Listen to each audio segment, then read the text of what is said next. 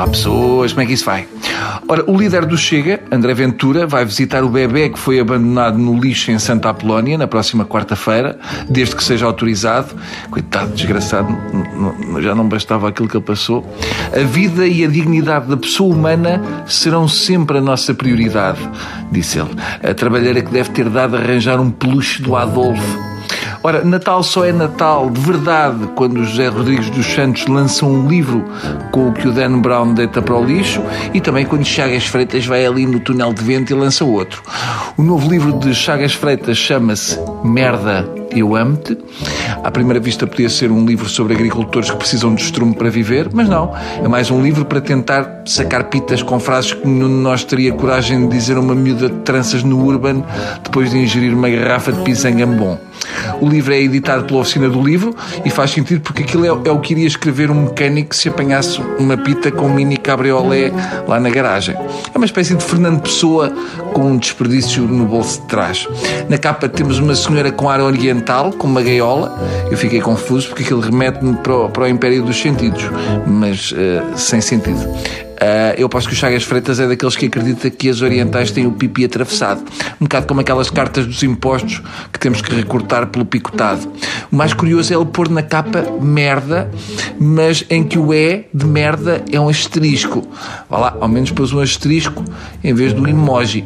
Se o Chagas Freitas, cada vez que escreve merda, pusesse um asterisco, tínhamos uma torre do tomo de asteriscos. Parecia um daqueles livros de quebra-cabeças, mas só com o jogo do galo. Um pai que vê a filha menor receber um livro dos Chagas Freitas no Natal, põe trancas à porta. Atenção, eu não vou dizer que o Chagas Freitas não contribui para o nosso lado romântico, porque eu já tive uma noite escaldante de amor em frente a uma lareira alimentada com livros dele, uma sandália do amor. Na capa do seu novo livro temos a seguinte frase: O amor é a pior coisa do mundo e não há nada melhor. Isto não funciona para os livros do Chagas Freitas, mas pode funcionar para, para engatar uma pita de sardas à porta da cenoura. Esta frase entra na lógica da escrita dos Chagas que consiste na inversão, do género eu sou o homem mais solitário do mundo contigo e sem ti não sou ninguém. Já falámos aqui ou ali sobre este método de escrita que consiste numa espécie de eco disléxico. No fundo, os Chagas têm uma macro em casa que é a mesma com que dá curso de escrita criativa, que é meter de lado um clichê, inverte e sai do outro.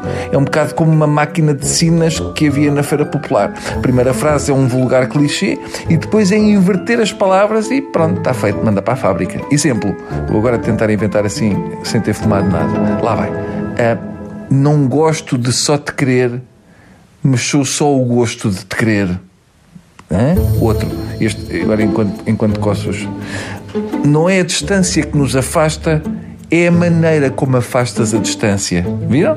Também posso usar na segunda parte da frase um antónimo da palavra usada na primeira. Por exemplo, o nosso maior mal é escolher o menor dos males etc. Podemos fazer isto com amor, como também podemos fazer com salames. Tá bom? Uh, e pronto, é isto. O meu amor pelos meus ouvintes é como uma couve-flor. Tão depressa são flores como uma couve gelada. Tá bom? Beijos sem língua, mas com, com uma lata de caraças. Deus.